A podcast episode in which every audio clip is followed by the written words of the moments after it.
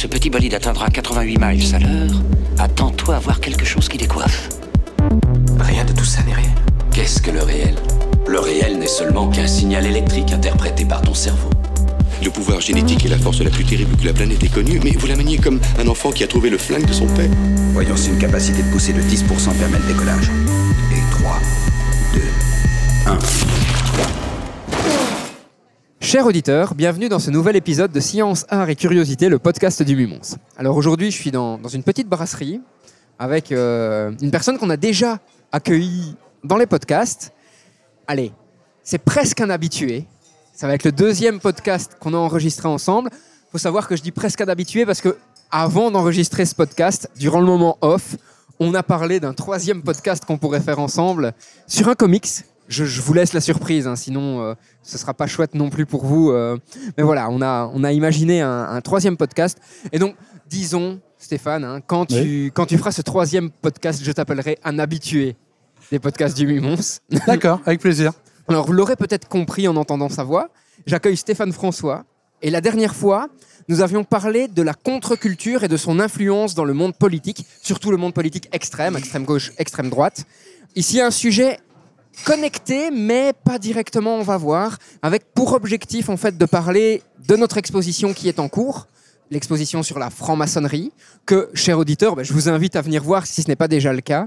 Et donc, vous vous en doutez, on va parler de franc-maçonnerie, on va parler de complotisme, on va parler d'ésotérisme, hein. on va vraiment euh, ratisser très très large aujourd'hui. Je ne vous en dis pas plus. D'abord, je laisse Stéphane se présenter pour les nouveaux auditeurs qui nous rejoindraient seulement maintenant. Bonjour, donc euh, je suis euh, professeur de sciences politiques à l'Université de Mons. Et euh, concernant mes recherches, je travaille beaucoup et sur les contre-cultures et sur les discours radicaux. Et de ce fait, je me suis intéressé il y a depuis très très longtemps aux théories du complot, à l'ésotérisme et donc accessoirement aussi à la franc-maçonnerie. Alors, dans le cadre de l'expo justement euh, franc-maçonnerie, le jeudi 20 avril, tu vas faire une conférence sur l'ésotérisme et la franc-maçonnerie. Oui. Hein, ça aura lieu au Mumons. Donc, si vous voulez rencontrer euh, Stéphane en vrai, je vous invite euh, à vous inscrire à cette conférence. Vous verrez, elle est extrêmement chouette. En tout cas, la discussion que j'ai eue avec Stéphane bah, dans le podcast précédent et pour préparer ce podcast, moi, m'inspire toujours. Donc, voilà, je vous invite vraiment à, à, rejoindre cette conférence. Alors aujourd'hui, on va euh, utiliser comme support ton livre oui. qui s'appelle Le rejet de l'Occident, réflexion sur l'ésotérisme, le complotisme et le refus de la société libérale. Sans rentrer dans les détails, parce qu'on va le faire dans la suite du podcast, mais est-ce que tu peux nous dresser un petit peu le propos général de ton livre? Qu'est-ce que tu as voulu aborder et pourquoi? Alors, en fait, tout est dans le titre, mais pas au sens où on l'entend. C'est-à-dire que mon propos va s'intéresser au discours qui rejette le libéralisme des Lumières, donc à l'origine de nos valeurs occidentales, en s'intéressant à un certain nombre de thématiques, notamment l'ésotérisme, en particulier anti-moderne, hein, on va dire d'une manière un peu brutale, un peu taquine, l'ésotérisme contre-révolutionnaire et réactionnaire qui qu'on voit euh, dans la modernité une décadence, mais aussi paradoxalement à la fin de l'ouvrage, il y a deux parties, je m'intéresse aussi très rapidement à des théories du complot, mais qui concernent les extraterrestres. Et cette partie, on en parlera certainement dans le troisième podcast. Donc on le garde. On le garde bien au chaud, même si on a plein d'idées. Ici, on se limitera à, allez, les premiers deux tiers de l'ouvrage qui parlent du complotisme, de la franc-maçonnerie, de l'ésotérisme, etc. Alors, je pense que pour bien, bien profiter du podcast, on va se prêter à un exercice qui n'est pas simple. C'est, Oui. on va définir plusieurs concepts qui par la suite vont intervenir dans notre discussion parce que justement, ils sont vraiment à la base de ce que tu as écrit. Alors, le premier concept dont je voudrais parler avec toi, c'est l'irrationnel, l'irrationalisme. Comment tu définirais cet irrationalisme? Un discours irrationnel, c'est un discours qui, euh, je vais faire un peu une tautologie, qui n'est pas rationnel. C'est-à-dire un discours qui a sa logique propre. Mais il est logique. Il est logique. C'est un discours qui est logique, mais qui n'a pas de fondement rationnel. Ça va être, par exemple, plutôt que de donner une, définition abstraite, prendre des exemples, un discours irrationnel, c'est par exemple la superstition quand on croise euh, un chat noir. C'est sympa les chats, surtout les chats tout noirs, mais dans les imaginaires, ça porte malheur. Voilà, position irrationnelle. Et on trouve toujours une illustration qui dit oui, mais à ce moment-là, j'avais vu un chat noir et en fait, il y a une brique qui m'est tombée dessus. Voilà. En fait, il y a de fausses causalités reconstruites après coup euh, pour euh, accuser cette pauvre bestiole. Autre discours de type irrationnel, par exemple les croyances, la religion. Alors, désolé s'il y a des gens qui sont croyants euh, parmi les auditeurs. Est-ce mais que tu mets croyance et superstition sur le même pied d'égalité? Non, du tout. D'accord. Tous les deux sont des discours irrationnels, mais ils n'ont pas la même qualité ou la même teneur. D'accord. Pourquoi? La croyance, hein, la foi, peut euh, être à l'origine de discours de théologie particulièrement aboutis, construits, mais le postulat de départ qui reste irrationnel d'un point de vue rationaliste, donc quelque peu athée, c'est, on parle quand même, par exemple, d'ange. C'est quoi un ange? Comment peut-on prouver rationnellement l'existence d'un ange? C'est un personnage avec des ailes. Oui, et encore. De même, le concept de Dieu, c'est un concept qui euh, traverse les religions occidentales, mais comment le définir précisément? Bon, il y a la version musulmane qui est beaucoup plus simple et plus pratique. Il n'y a de Dieu que Dieu, et, et voilà, unique. Mais ça reste irrationnel, on ne peut pas le prouver. Dans ton bouquin, tu dis quelque chose qui, moi, m'a vraiment marqué. Mhm. D'ailleurs, euh, euh, j'étais au restaurant avec le, le premier vice-recteur et je lui ai parlé de cette phrase parce que Mhm. je venais de la lire et elle, elle m'avait vraiment euh, saisi. C'est l'irrationnel quand il se transforme en croyance est hermétique aux faits. Oui. Est-ce que tu peux nous, expliquer ce propos parce que je le trouve très intéressant après en avoir discuté avec toi Alors, ça veut dire tout simplement que euh, lorsqu'on est croyant, lorsqu'on a une foi établie, assurée, pas un doute, hein, une, une foi, voilà, la croyance devient un fait. C'est-à-dire qu'on peut tenter démontrer, expliquer que la personne se trompe. On va à l'encontre de sa vision du monde, de sa pensée, et donc dire que Dieu n'existe pas. On va dire, voilà, propos athée, de rationnel. Dieu n'existe pas. Dites-le à un croyant, c'est inconcevable voilà, j'ai pris cet exemple-là parce qu'on parlait de, de la foi. Dites à, euh, je sais pas, on va prendre un platiste. J'aime bien les platistes, c'est marrant. Nous dites- aussi, on les aime bien. Petite dédicace. prenez un platiste qui croit que la Terre est plate. J'ai bien, j'insiste sur qui croit. Dites-lui que la Terre est ronde. Il lui tentera de vous démontrer par A plus B que la Terre est plate. Et parfois, avec des paradoxes. Je pense à un platiste américain qui a voulu construire une fusée pour prouver que la Terre était plate. Si la Terre est plate, quel est l'intérêt de euh, construire une fusée À moi de montrer la sphérité de la, de la Terre? Il y a, il y a Voilà. tout à fait des paradoxes, tout à fait. C'est totalement hermétique aux faits. Alors, juste pour finir avec ça, du côté de la foi, il y a des grandes choses qui ont été faites au nom de la foi. Des cathédrales, des, des œuvres artistiques, des euh, peintures, sculptures, etc. La superstition, généralement, ça vole pas très haut. Ne pas passer sous une échelle, de jeter du sel, ne pas mettre du pain à l'envers et autres trucs comme ça. C'est beaucoup plus, on va dire, trivial. En fait, les superstitions sont des pratiques magiques dont on a perdu le sens originel. Et là, on continue à être euh, dans l'irrationnel. Pareil, la magie. La magie est totalement irrationnelle. Utiliser des pratiques. Tu veux dire que Harry Potter n'existe pas? Je suis Eh désolé de le dire, mais non. mais euh, la magie, c'est quoi? C'est euh, utiliser des pratiques physiques, de la matière, des incantations, etc., pour plier à sa volonté des entités suprahumaines, pour faire simple, des anges, des démons ou autres. Où est la rationalité là-dedans? Il y a une forme de rationalité, de logique. On va utiliser des rituels, on va utiliser des produits dans tel ordre, parce qu'il faut le mettre dans tel ordre. Pourquoi? J'en sais rien, mais c'est comme ça. Mais d'un autre côté, est-ce que les démons existent? Voilà. Alors, maintenant qu'on a différencié irrationnel, croyance, superstition, un autre terme que tu utilises beaucoup dans ton bouquin, c'est l'obscurantisme. Est-ce que tu peux nous définir ce concept et nous parler de l'obscurantisme à l'heure actuelle? Alors, l'obscurantisme, c'est l'idée que notre monde, trop complexe, hein, nous vivons dans un monde euh, de l'hypermédiatisation, de, de l'hyper-rapidité, euh, c'est même plus de la rapidité, c'est de l'hyper-rapidité. Il se passe un truc en Chine, on l'apprend, euh, non pas en Chine, c'est un mauvais exemple. Aux États-Unis, on l'apprend euh, sur CNews ou autres chaînes poubelles du même type dans les 15 minutes qui suivent. Voilà, on est dans un monde rapide. Mais l'obscurantisme, c'est par exemple le fait de dire que euh, nous ne sommes jamais allés sur la Lune. Ça rejoint des formes de complotisme.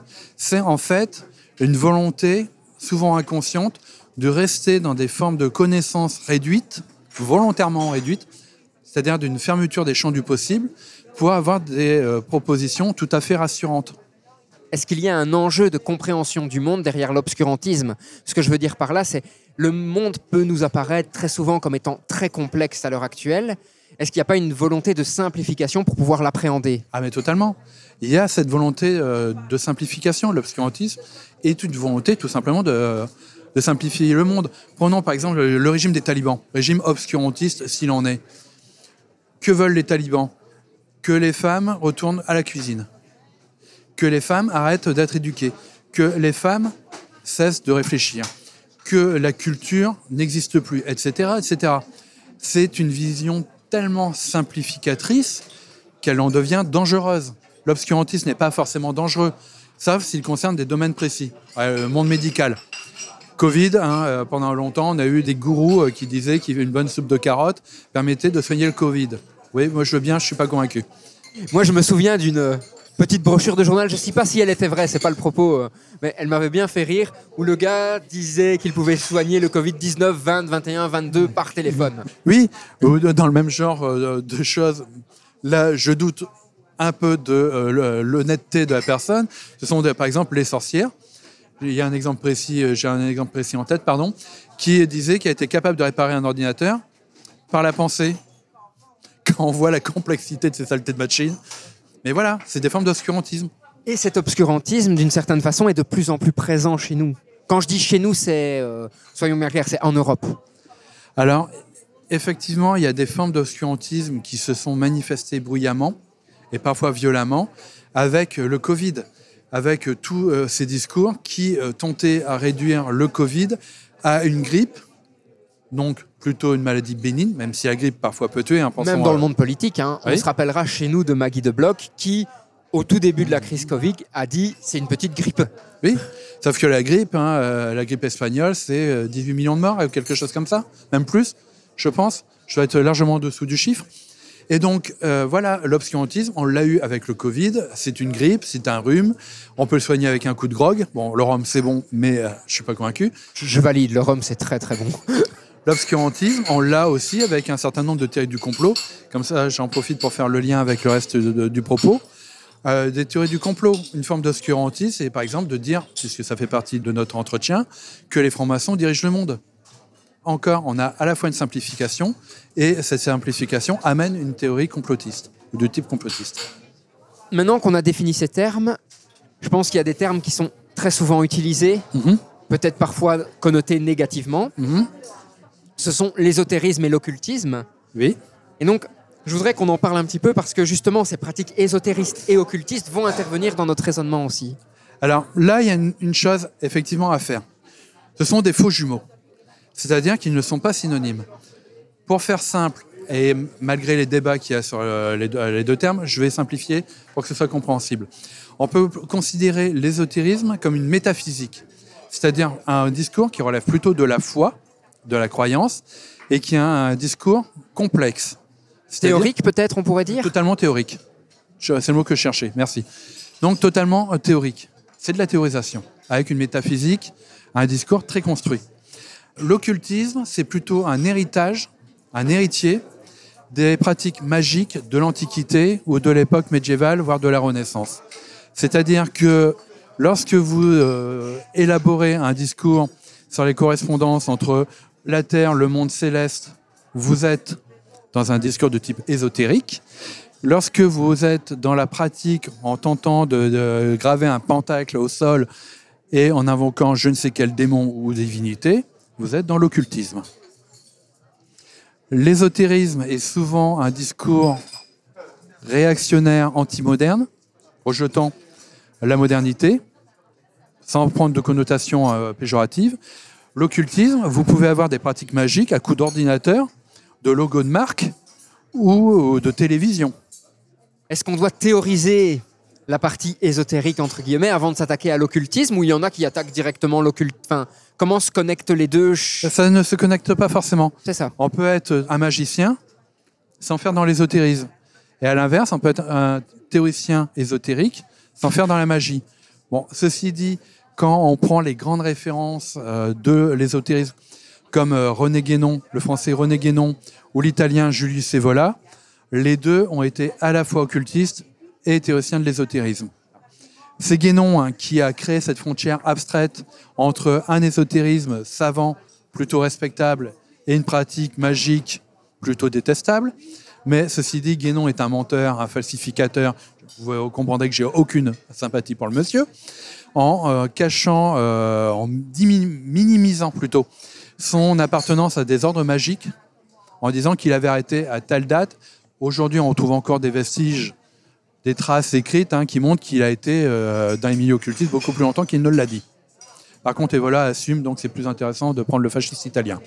Alors, là encore, on ne doit pas confondre ésotérisme, occultisme et logique. Oui. C'est-à-dire que ces discours ou ces pratiques peuvent revêter une certaine forme de logique. Ah, bah, Il y a totalement un discours logique derrière. La métaphysique, euh, qu'on prenne René Guénon ou prenne Heidegger, il y a une forme de logique. Dire que c'est rationnel, dans les deux cas, c'est impossible. Pareil dans la magie, lorsque vous faites une pratique magique et que vous la faites forcément dans cet ordre-là et pas dans un autre, puisque sinon le- la pratique ne marchera pas, on est dans une forme de logique. C'est un peu comme les enfants euh, font une espèce de cérémonie avant d'aller se coucher pour éviter que les monstres viennent les manger Voilà. pendant la nuit. Oui, ça peut entrer dans... La magie et la religion euh, sont très liés avec les rituels. La question du rituel, qu'il soit profane, ou religieux, mystique ou magique, c'est important. faut le faire dans un, ordre précis. Et on le verra dans la franc-maçonnerie, il y a aussi toute une série de rituels, on en parlera un petit peu plus tard. Maintenant, on pourrait se dire aussi, d'une part, tu as l'air de maîtriser le sujet, mais d'autre part, un scientifique qui étudie l'ésotérisme et l'occultisme, c'est un peu bizarre. Oui. Et donc, mais justement, quelle est la position du monde scientifique par rapport à cette étude scientifique de l'ésotérisme, de l'occultisme, de l'irrationnel, de la contre-culture, etc. C'est un vaste débat. Alors, ça, sa phrase euh, passe partout pour dire qu'il m'embête un tout petit peu.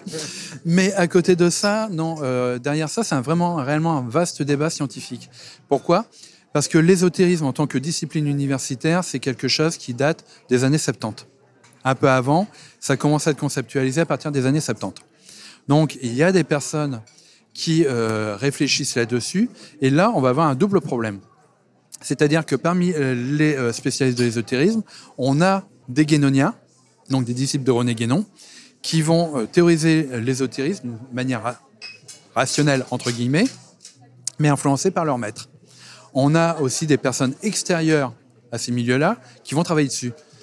Je dirais que euh, les athées ou le- les non-croyants euh, guénoniens ou autres, les- ceux qui refusent de se plier aux règles guénoniennes, vont théoriser un ésotérisme plutôt abstrait et plutôt proche de la réalité, parce qu'ils sont extérieurs. Mais dans le débat sur l'ésotérisme, on a ce qu'on appelle une approche religionniste. Je m'explique. Pour certains euh, spécialistes de l'ésotérisme, il faut être croyant pour pouvoir cerner le sujet. C'est un niveau euh, d'absurdité.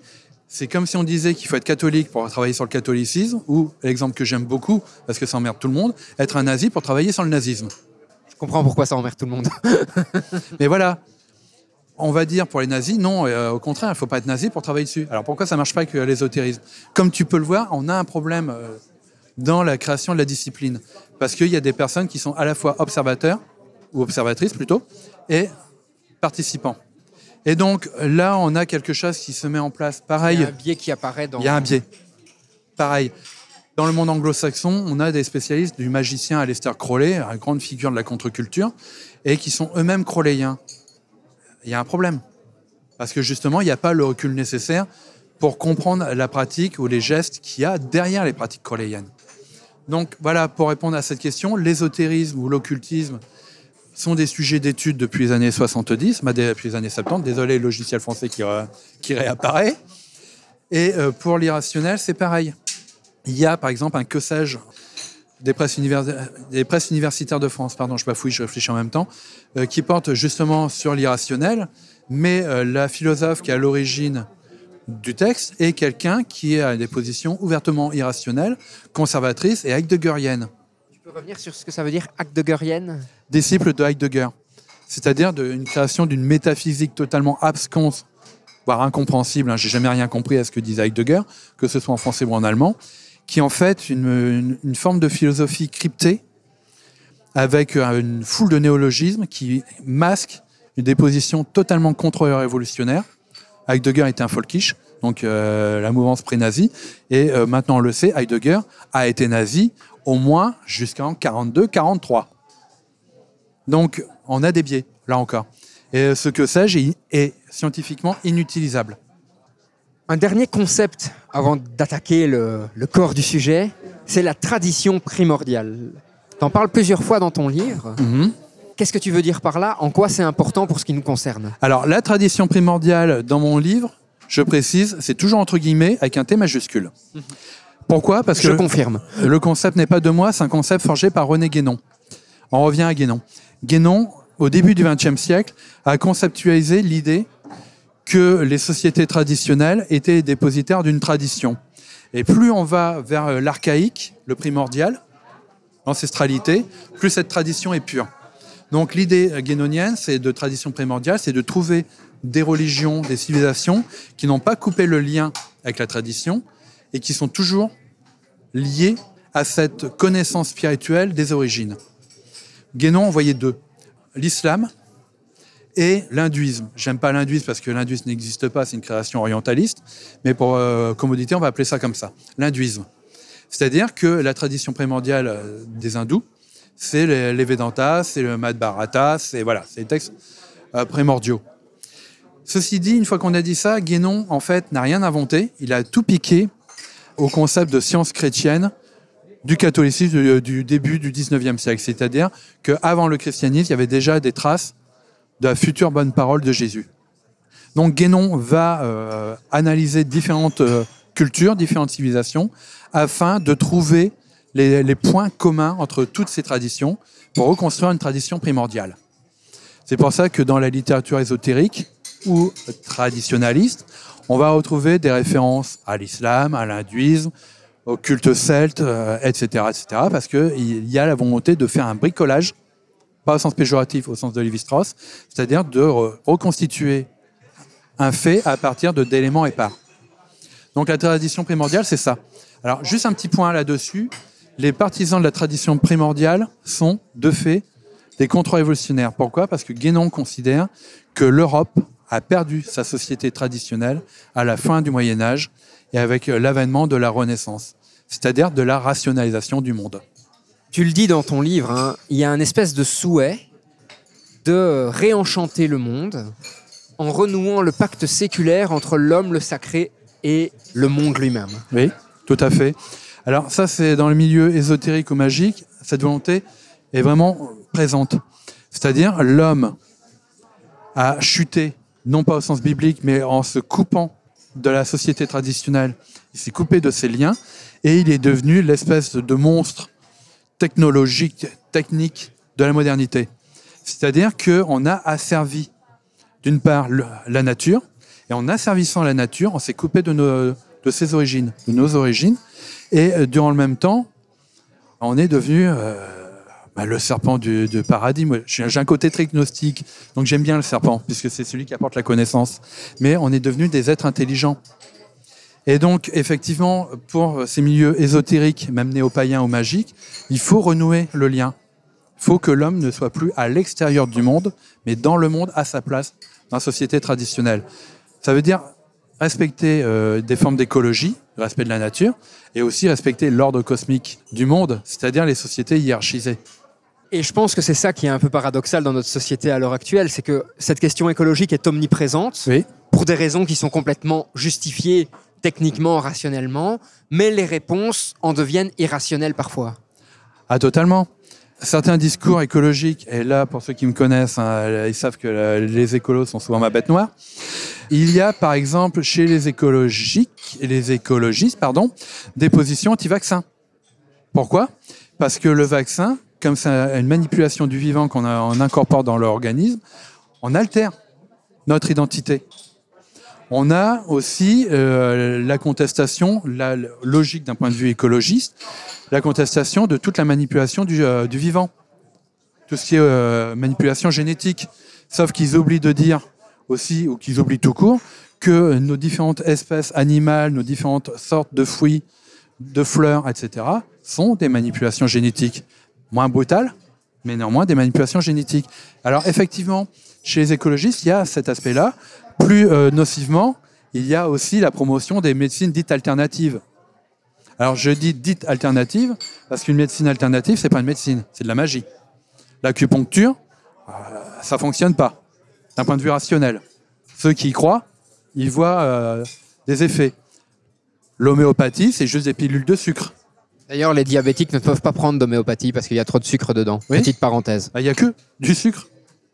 Mais pour ceux qui croient en l'homéopathie, et vous voyez, on retrouve le discours sur la croyance et l'irrationnel, il y a un effet. Je pense qu'il y a aussi, euh, dis-moi si je me trompe, une espèce de, de cumul induit par un manque de connaissances. On mélange homéopathie, huile essentielle, médecine par les plantes, Mhm. euh, médecine traditionnelle, médecine moderne. Mhm. Tout se met dans des espèces de cases alors que euh, c'est pas aussi. euh, Ah, c'est pas aussi marqué, euh, c'est pas aussi segmenté. Par exemple, la phytothérapie, donc la médecine par les plantes, a un principe actif. Il y a un principe actif dans les plantes. Vous avez fait surtout un, que tous les médicaments qu'on consomme à l'heure actuelle s'inspirent de principes actifs des plantes. De, de plantes ou d'animaux. hein. Euh, par exemple, certains, le curare euh, qui viennent d'espèces de, de dendrobates euh, d'Amérique latine, des grenouilles d'Amérique tropicale. voilà, il y a des principes actifs. Par contre, il y a, on ne sait pas si il n'a jamais été prouvé que les, les huiles essentielles avaient un bénéfice sur l'organisme. Bon, moi je suis allergique à différents trucs, pour moi ça pue. Mais ça c'est un autre débat. Ça sent mauvais. Mais euh, voilà, il y a de ça. Ceci dit, dans ces discours irrationnels, il y a une volonté quand même de lutter contre la société libérale, puisque le discours irrationnel s'oppose explicitement à la médecine dite conventionnelle. Trop agressif, trop chimique, trop machin, ah, trop scientifique, quoi. Question bonus. Comment un gars en Sciences Po finit par étudier ça Réponse bonus, je suis tombé dans les contre-cultures quand j'étais ado. Donc il y a 35 ans. Oui, mais tu aurais pu tomber dans la contre-culture et la subir comme, enfin, subir avec plein de guillemets, mais la pratiquer, la subir, être un membre actif de la contre-culture sans vouloir l'étudier en prenant du recul dessus. Alors là, on revient à la question initiale, justement, pourquoi étudier ces discours-là? C'est quelque chose qui me fascine. Là, j'ai fait un petit flashback. Quand j'étais à la fac, ces euh, sujets-là n'étaient pas étudiés. Pourquoi? Parce que dans le monde universitaire français, il y a un mépris pour ces connaissances. C'est-à-dire qu'un ethnologue peut aller au fin fond de la planète, étudier une, une- une tribu au fin fond de- de la- d'une forêt équatoriale, ça ne pose aucun problème. Étudier l'étrange étrangeté qui se trouve à deux portées de bras de nous, c'est gênant. Parce que ça montre que nos sociétés soi-disant rationnelles ne Et sont pas- et modernes ne sont ni rationnelles ni modernes et qui ont des aspects archaïques. Et de fait, il y a très peu d'ethnologues qui euh, travaillent sur ces questions-là. J'en connais un côté français qui travaille euh, sur la magie et la sorcellerie. J'en connais un autre qui travaille sur le discours irrationnel. Mais voilà, on va, grosso modo, on est peut-être une dizaine en France. À l'étranger, on va dans le monde germanique, c'est un peu plus ouvert. Dans le monde anglo- anglo-saxon, c'est encore un peu plus ouvert. Mais euh, on va dire dans le monde francophone, il y a un mépris pour ces discours. On les utilise pas, on les méprise. Quel est l'intérêt de les étudier au final? L'intérêt de les étudier, c'est tout simple. En fait, c'est une bonne partie de mes bouquins ou de mes articles. Nous sommes face à des formes de pensée. C'est des discours qui euh, traversent non seulement euh, certains textes, mais qui influencent des individus. C'est-à-dire que ces discours ont un impact sur nos sociétés. Et euh, contrairement à certains de mes collègues, je ne méprise pas ces discours-là. Je peux m'opposer, vous l'avez vu, mais je, ne les méprise pas. C'est-à-dire que euh, pour moi, voilà, je me place d'un côté ethnologue, ce sont des tribus qui, euh, doivent être étudiées scientifiquement, rationnellement. Parfois, elles peuvent avoir des, des conséquences militantes, chez moi rationaliste, mais quand je fais une étude, je tape jamais dessus. Il n'y a pas d'image négative. Voilà, c'est euh, ma tribu amazonienne à moi. Et je pense que c'est ça qui est important. Le, le- le but de ton travail n'est pas de dire vous êtes débile, ce que vous faites n'existe pas. Ça existe dans la vie de la personne Oui. et elle le vit, etc. Ah, mais C'est ça a une conséquence. Voilà, c'est pour comprendre la conséquence et comprendre l'influence que ça a dans son environnement direct et indirect. Ah, totalement. Une des conséquences directes des discours complotistes ou irrationnels dont on parle depuis euh, le début de ce podcast, c'est par exemple Quanon. Sérieusement. revenir vite fait sur Quanon, ce que c'est, Alors, parce que Quanon, euh, Quanon, il y a plusieurs choses dedans. Alors, ça apparaît vers euh, 2017, grosso modo, sur des forums, 4chan, 8chan et compagnie, où une personne qui se présentait comme Q se présentait aussi comme un agent, de, un ancien agent du euh, gouvernement, qui voulait mettre à jour des complots. Euh, Alors là, on est dans la culture typiquement américaine, le complot. On est dans X-Files. Et donc, euh, ce euh, Quanon expliquait qu'il y avait des complots, euh, notamment à Washington, dans une pizzeria qui était connue pour être un repère de progressistes, hein, de libéraux au sens américain, ou dans une pizzeria qui aurait dans cette pizzeria un sous-sol qui pratiquerait des rites sataniques pédophiles pour obtenir une matière qui permettrait de garder la jeunesse éternelle, l'adrénochrome. Discours purement irrationnel. On est d'accord, c'est totalement délirant. Au départ, euh, on peut se demander si euh, Q et euh, Quanon n'est pas un canular. Tellement c'est dingue. Et je pense qu'il y a une base canular. Sauf que une, aux États-Unis, un public a été réceptif à ce discours, en lien avec des positions conservatrices, et ces euh, Quanon ont soutenu Trump au point de pratiquer le pire sacrilège qui soit aux États-Unis, c'est-à-dire saccager le Capitole. Et il faut savoir que euh, Trump reprenait des signes de Quanon Oui. durant certains de ses discours, insérait des symboliques dans ses discours qui étaient liés à Quanon, etc. Donc, euh, Oui, euh, Trump a joué le, le bout de feu là-dedans parce qu'il a vu que c'était un électorat qui lui était favorable. Les Q disaient tout simplement hein, que Trump allait rénover l'Amérique, était une sorte de messie. On retrouve là encore l'aspect mystique et ça re- rejoignait le discours nationaliste de Trump. Donc il y a tout un jeu de, côté de références prises et reprises qui a eu euh, des effets particulièrement toxiques aux États-Unis. Et le, plus dingue dans cette histoire, parce que là, il n'y a pas d'autre mot, c'est qu'il y a des Quanon en Europe, dans une culture qui est totalement différente de la culture complotiste, on va dire traditionnelle américaine. Alors, quelques mots pour la culture complotiste américaine. Dès la fondation des États-Unis, les euh, pères fondateurs américains ont toujours un aspect complotiste. Il y a toujours un bouc émissaire. Alors, ça peut être les sorcières de Salem, on retrouve la sorcellerie. Ça peut être les catholiques. Là, on est plutôt fin 19e. Ça peut être les communistes, etc., etc., etc. Alors, on parle de complot. Je voulais parler de franc-maçonnerie avant, on le fera après, parce qu'à un moment, on va essayer de joindre les deux. hein, c'est le but du podcast. On va rester concentré sur euh, cette thématique de complot. On a l'impression, en tout cas moi j'ai l'impression, je vais pas dire on, j'ai l'impression qu'il y a plus de théories de complot qu'avant. Est-ce que c'est vrai? Est-ce qu'il y a un lien entre modernité et complot? Et pourquoi ce lien existerait? Alors, je vais relativiser un peu. Euh, je ne vais pas entièrement tout détruire, je vais relativiser un tout petit peu. Détruis si tu veux détruire, je ne, je ne suis qu'un béotien dans ce domaine. Simplement, la première euh, théorie du complot constituée au sens contemporain du terme, la vraie première théorie du complot, c'est à chercher du côté des contre-révolutionnaires, notamment de l'abbé Baruel, qui considérait que la Révolution française était un complot maçonnique. Il n'est pas le seul à l'avoir écrit euh, ça. Là, on a le complot euh, complet contemporain, c'est-à-dire un système mythologique. Un peu avant, on a l'idée d'un complot jésuite. Dans ton livre, tu dis qu'il y a des complots Oui, et il y a le complot. oui. Et donc, est-ce que tu peux différencier les deux? Autrement dit, euh, comment on différencie le complot euh, maçonnique par rapport à la Révolution française, Mhm. qui, comme tu dis, est mythique, Mhm. du complot politique où un groupe politique intervient sur un autre par différentes façons? On peut penser par exemple à ce qui a pu se passer en Iran, en Irak avec les États-Unis. D'accord. Là, c'est tout simple. Le complot avec un C majuscule, c'est une identité métaphysique. Voilà. C'est une clé de compréhension d'un monde qu'on ne comprend plus. C'est pour ça que je dis que le complot n'existe pas, mais les complots existent.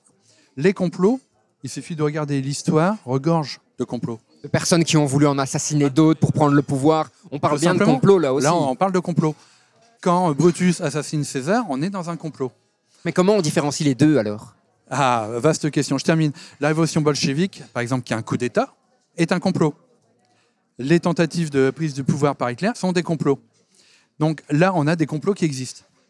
L'assassinat de euh, Kennedy, c'est quand même la preuve d'un complot. Je ne sais pas qui était derrière, mais euh, voilà. Parce qu'il faut une infrastructure? Donc ça, ce sont des complots qui existent. Le complot, c'est-à-dire l'idée qu'il y a un groupe comploteur, complotiste, qui fait tout pour perturber euh, le bon déroulement de l'histoire du monde, là on le voit, à ma façon un peu sarcastique de le dire, c'est une construction. C'est une construction qui permet de comprendre un monde qu'on ne comprend plus.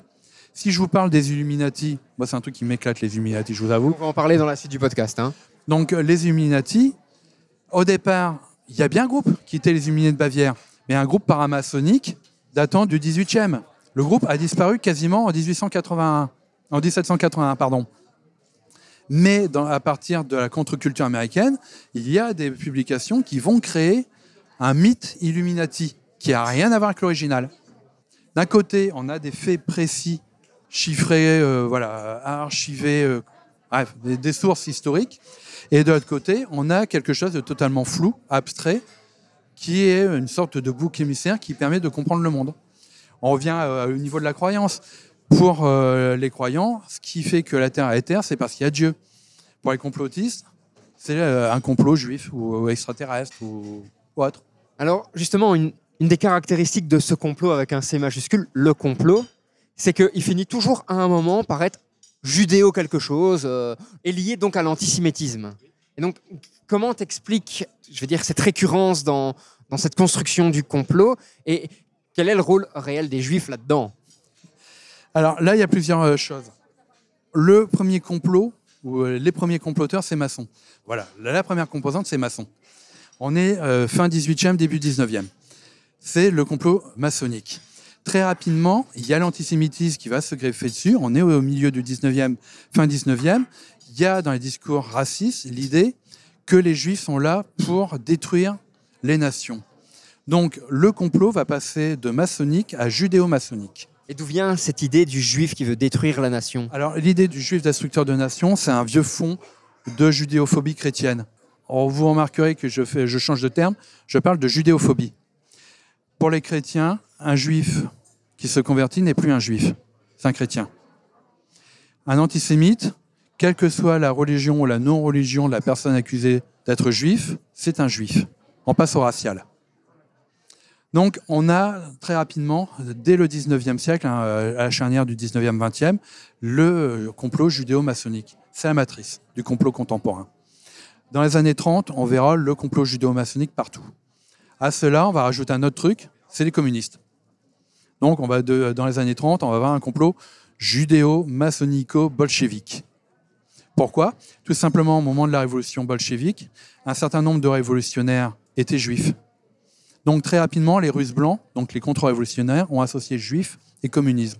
Quand ces juifs, quand ces contre-révolutionnaires, pardon, ont immigré en France ou en Allemagne, ils ont ramené ça avec leur bagage. Les nazis n'ont rien inventé. Et après, bah, après bah, vous rajoutez tout ce que vous voulez, mais il y a toujours là, cette base-là. Puis après, il y a des reptiliens. Alors, il y a deux caractéristiques dans le, dans le complot, moi, qui ont attiré mon attention. C'est d'abord, tu dis que l'indice justifie l'explication. Là, a priori, on est dans une démarche classique. Oui. Mais autant que l'explication justifie l'indice. Oui, parce qu'on est là encore dans une pratique presque magique. C'est-à-dire que le signe est annonciateur de ce qu'il y a derrière. On peut retourner à cette formule dans tous les sens. Ils sont à la recherche de signes, pas d'indices, de signes. Et le signe est là pour prouver l'existence. Donc on retourne la perspective, tout simplement. Un autre élément que tu expliques, c'est que les matériaux conspirationnistes sont recyclés et radicalisés depuis plusieurs générations par les différents auteurs conspirationnistes. Le complot judéo-maçonnique vers le complot extraterrestre. Ah, totalement. Alors ça, c'est quelque chose qui est très marrant. Marrant, si on veut. Parce que euh, les boucs émissaires, à chaque fois, ce sont les, juifs hein, qui n'ont rien demandé. Mais on a une, une question qui est un truc tout à fait intéressant. Par exemple, quand vous prenez les premiers discours complotistes sur la culture extraterrestre, je sais qu'on en parlera un peu plus tard, je fais juste un petit clin d'œil, on retrouve dans la matrice du discours le fameux MJ12 ou euh, quel que soit le nom de l'état profond qu'il y a derrière, on retrouve en fait la même structure de texte, de logique, que les protocoles des sages de Sion. C'est-à-dire qu'il y a un groupe masqué qui complote pour asservir le monde. Dans les protocoles, ce sont les juifs. Vous prenez le texte des protocoles, vous remplacez juifs par extraterrestres. Vous avez Roswell, la zone 51 et les complots extraterrestres. Protocole des sages de Sion, on y reviendra avec le lien avec la franc-maçonnerie, Mhm. puisqu'il y a ce complot judéo-maçonnique. Justement, maintenant, parlons de la franc-maçonnerie, et après, on va joindre les deux. On a parlé d'ésotérisme, on a parlé d'occultisme, on a parlé d'obscurantisme. Où tu positionnes la franc-maçonnerie là-dedans à la fois dedans et à l'extérieur. Je m'explique. Quand on parle de franc-maçonnerie, en fait, c'est un faux objet. Suivant les obédiences, c'est-à-dire les grandes tendances à la maçonnerie, on a des approches différentes. On peut avoir des maçonneries républicaines rationalistes, Grand Orient, ou on peut avoir euh, des euh, franc-maçonneries plutôt mystiques, religieuses, et plutôt conservatrices. Par exemple, la maçonnerie britannique. Ce qui est assez dingue dans ce que tu dis, c'est ça veut dire que le franc-maçon a sa propre vision de la franc-maçonnerie. La franc-maçonnerie n'est pas unique. Je parlerais pratiquement d'interprétatif, c'est-à-dire que le franc-maçon va avoir sa vision avec sa culture, qu'elle Mhm. soit ésotérique ou non, de la franc-maçonnerie et va pouvoir mettre du symbolisme, de la signification derrière ce qu'il vit. Ah, totalement. En fait, le- celui qui veut devenir franc-maçon va choisir l'obédience où il veut être initié en fonction de ses a priori, de ses biais, de sa culture. C'est-à-dire qu'un publicain euh, rationaliste ira plutôt taper à la porte d'une loge du Grand Orient de Belgique ou de France, et euh, d'autres, euh, quelqu'un qui est plutôt intéressé par l'ésotérisme ou l'occultisme, ira par exemple vers un rite de type Memphis Misraïm, c'est-à-dire franc-maçonnerie égyptienne, ou une grande loge nationale de Belgique, de France ou d'ailleurs, s'il est croyant. En tant qu'individu en dehors de système, on a un espèce de biais parce que c'est d'ailleurs ce que tu dis dans ton bouquin. hein, je reprends beaucoup de, phrases telles quelles pratiquement, mais la franc-maçonnerie depuis ses origines se voit associée à l'ésotérisme.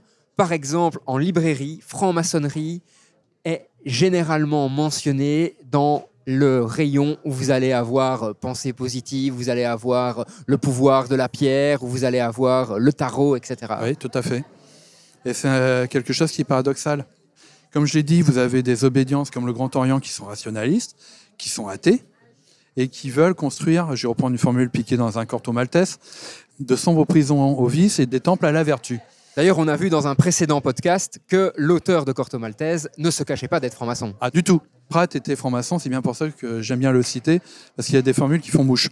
Mais euh, voilà, c'est-à-dire que d'un côté, on a des francs-maçonneries rationnelles, d'autres irrationnelles, spiritualistes ou ésotérisantes. Le problème là-dedans, c'est euh, les rituels. Dans euh, les rayons des librairies, où mettre les rituels Bah, la, la solution la plus simple, hein, c'est de le mettre dans la littérature ésotérisante, tout simplement, parce que ça peut dérejoindre du moins euh, sur le papier, les rituels magiques euh, qu'on peut trouver dans l'occultisme. Et d'ailleurs, il y a des euh, francs-maçons qui étaient des occultistes et à l'inverse, des occultistes qui étaient francs-maçons. On parle parfois de paramaçonnerie. Oui. Tu peux nous expliquer un peu ce terme? Ah, justement, là, on est en plein dedans. Là, on a quelque chose qui se co-construit. Je m'explique. La maçonnerie, quand elle se constitue, on est au 17e, fin 17e, début 18e. hein. La création officielle, c'est 1717. Qui se constitue, un certain nombre de rites de maçons, de francs-maçons, ont été euh, piqués à des religions antiques, ou du moins à des vestiges de l'Antiquité, des pratiques qu'on connaissait à l'époque de cérémonies magiques. On est dans des rituels. Ces rituels, si on prend la maçonnerie originale, c'est-à-dire britannique, étaient forcément déistes ou théistes, c'est-à-dire croyantes avec un dieu. Les athées étaient euh, non acceptés. Il n'y avait pas d'ésotérisme dans la franc-maçonnerie britannique. Ceci dit, très rapidement, avant que le terme ésotérisme apparaisse, on voit apparaître en Europe, plutôt continentale, de nouveaux grades, notamment des grades chevaleresques, des, des grades qui renvoient la Bible, qui Chevalier à la Rose-Croix, etc. voilà, qui prennent ouvertement des colorations ésotériques. Par exemple, là, très rapidement, effectivement, il y a un lien entre la Rose-Croix, qui était un texte au départ euh, mystique appelant à la paix dans un contexte de guerre civile en Allemagne, et la franc-maçonnerie. Et plus on va avancer dans le 19e, plus on va voir apparaître des grades, des contenus ouvertement ésotérisants. Sans pour autant que toutes les obédiences deviennent ésotérisantes. Voilà, forcément.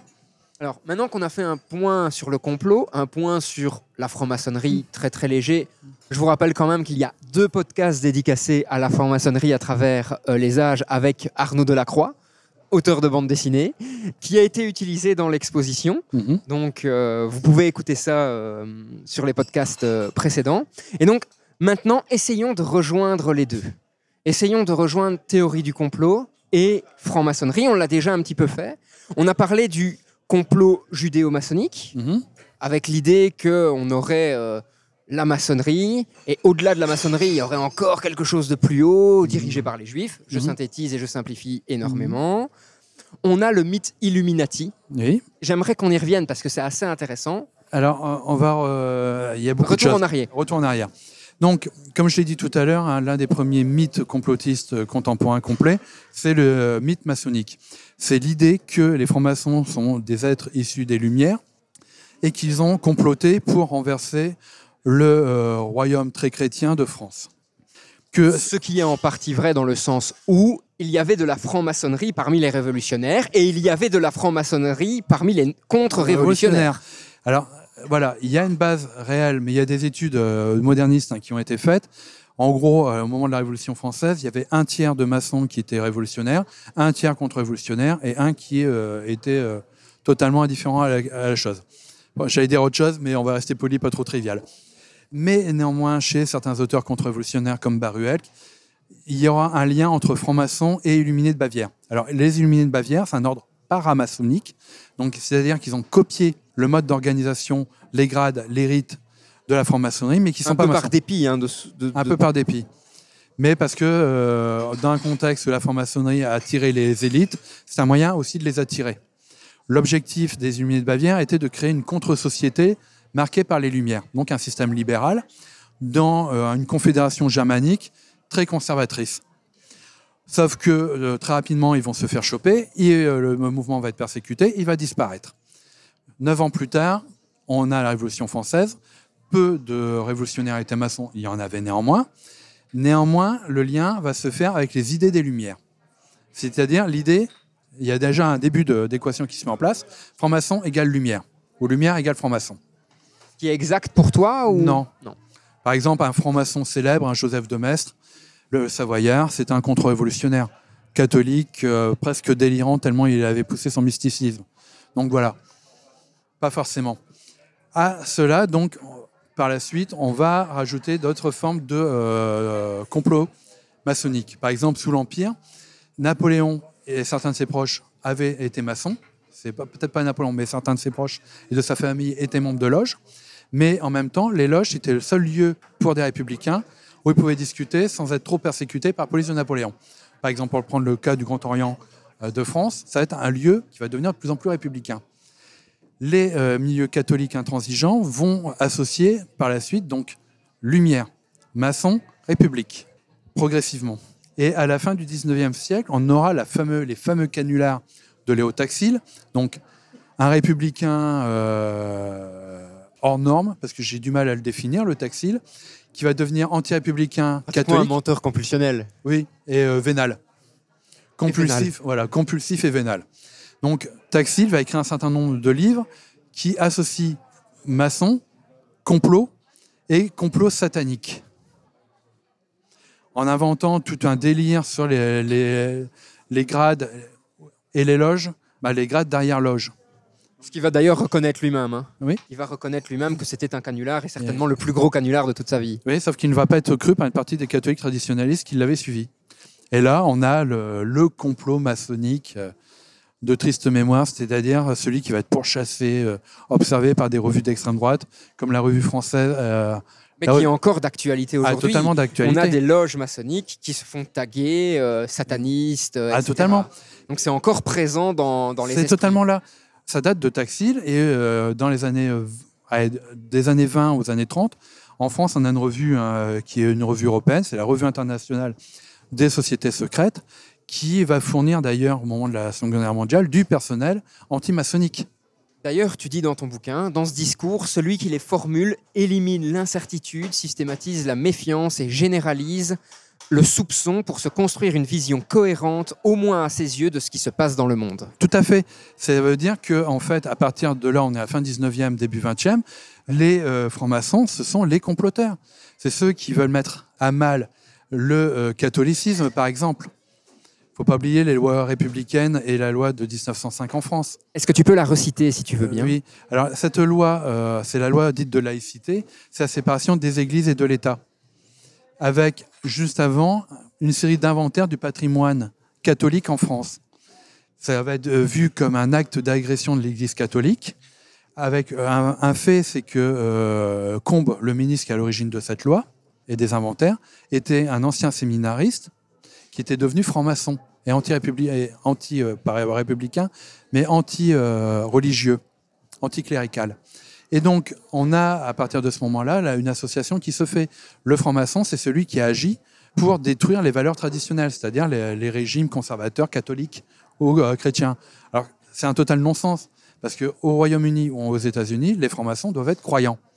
Ils ne se cachent pas. Il y a des actes caricatifs. euh, Ils font des défilés dans la ville, pratiquement, euh, sans être caricatural. Hein. Du Ils tout. se regroupent dans la rue pour faire des défilés qui sont à des dates fixes que l'on connaît. Qu'on connaît. Mais c'est euh, une césure par rapport à la culture européenne, par exemple de persécution des mouvements républicains par Napoléon ou à- pendant la Seconde Guerre mondiale, la persécution faite par les nazis.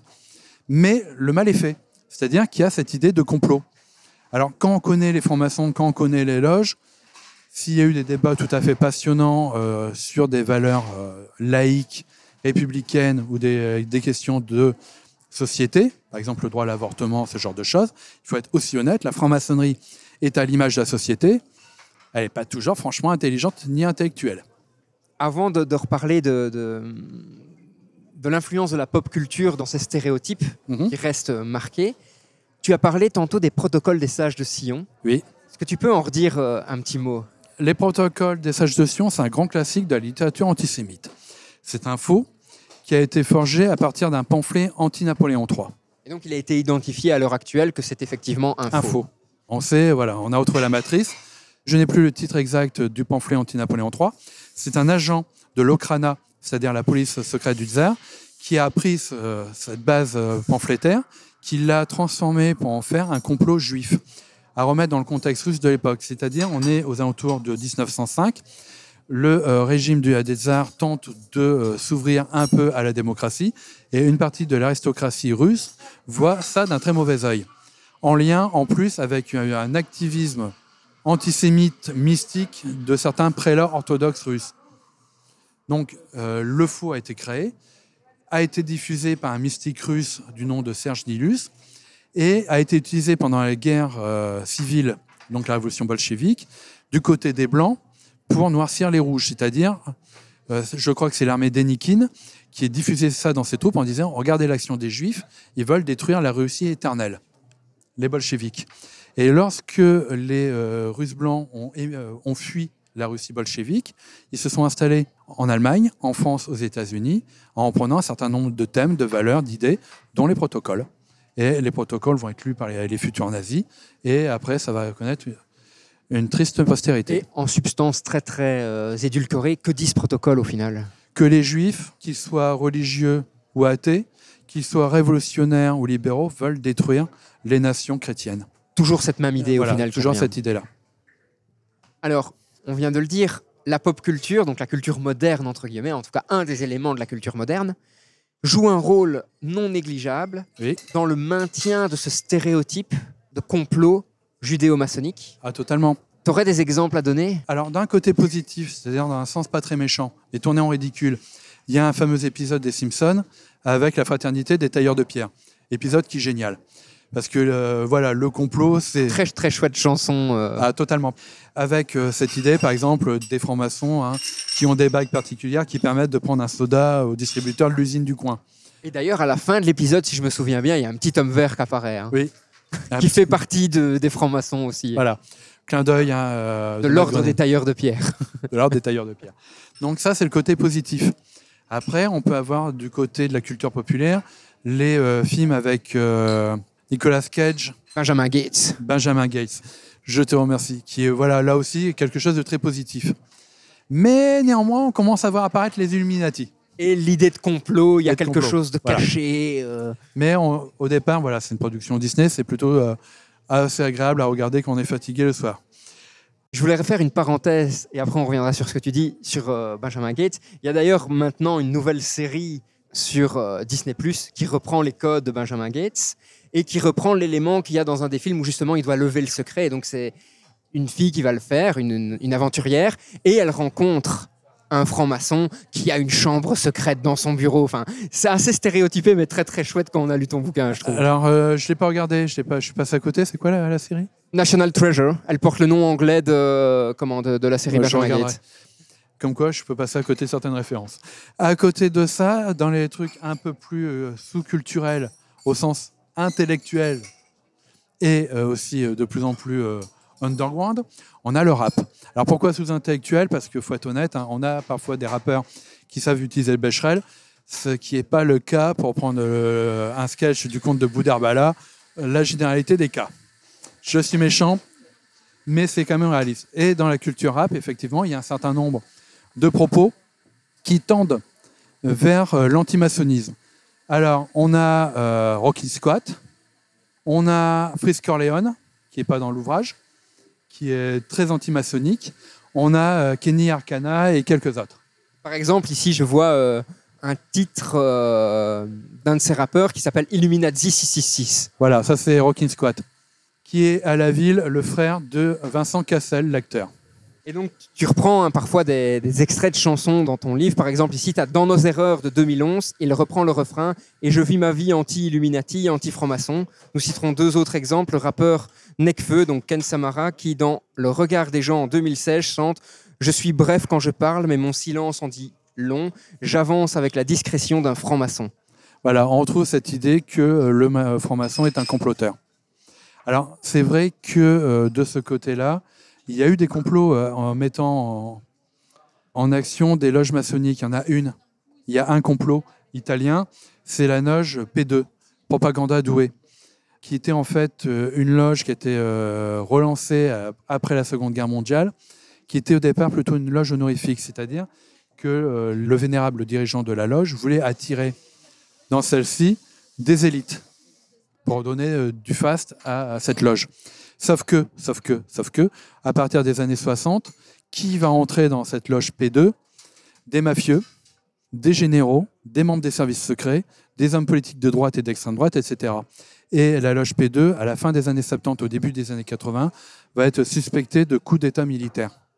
Mais euh, voilà, ça c'est le cas exceptionnel. Je suis pas sûr que les rappeurs cités connaissent cet exemple ou euh, juste très rapidement. Mais ceci dit, ces rappeurs vont euh, perpétuer euh, dans une population plutôt jeune, pas toujours instruite et plutôt de banlieue, des thématiques qui viennent de l'extrême droite des années 20 et des années 30 quant à la franc-maçonnerie. Tout doucement, on arrive au bout de ce podcast. On a atteint notre objectif qui était de Mhm. connecter tout ce qui concerne le complot, tout ce qui concerne franc-maçonnerie pour pouvoir en parler de façon transversale. Je te donne ton livre Oui. parce que je ne sais pas si tu t'en souviens, mais on finit tous nos podcasts par une citation. Oui. Et donc, est-ce que tu as déjà cette citation ou est-ce que tu veux quelques minutes et je broderai hein, pour nos auditeurs pour, euh, pour chercher Je te vois feuilleter rapidement, donc tu sais où tu veux aller. Non, pas vraiment. Mais euh, bon, voilà. euh, D'autant plus que j'ai fait un peu le chacal quand même dans ce podcast parce que j'ai déjà cité de nombreux passages de ton bouquin. que bien entendu, je ne t'invite pas à reciter. Évidemment, ça serait trop simple. Donc voilà, je n'en ai pas. Peut-être du côté.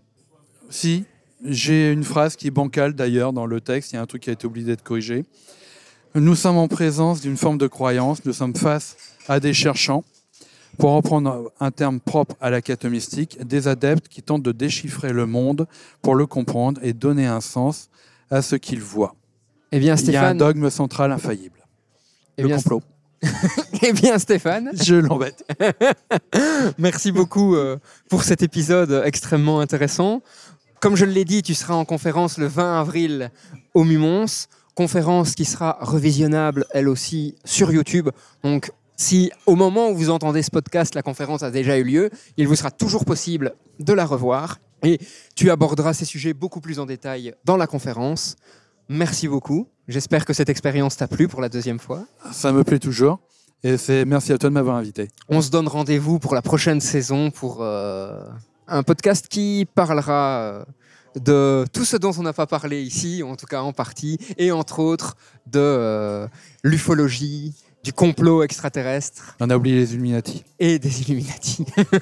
Merci beaucoup Stéphane, à bientôt. C'est moi qui te remercie. À bientôt. Chers auditeurs, on se retrouve donc dans deux semaines pour le prochain épisode de Science, Art et Curiosité. J'espère que les podcasts te plaisent toujours autant. J'espère que euh, de temps en temps, t'en parles autour de toi pour que euh, ben, le Mumons et le podcast aient de plus en plus d'auditeurs. Donc, merci pour tout et à très très bientôt. À dans deux semaines. Tu viens d'écouter un épisode du podcast du Mumons.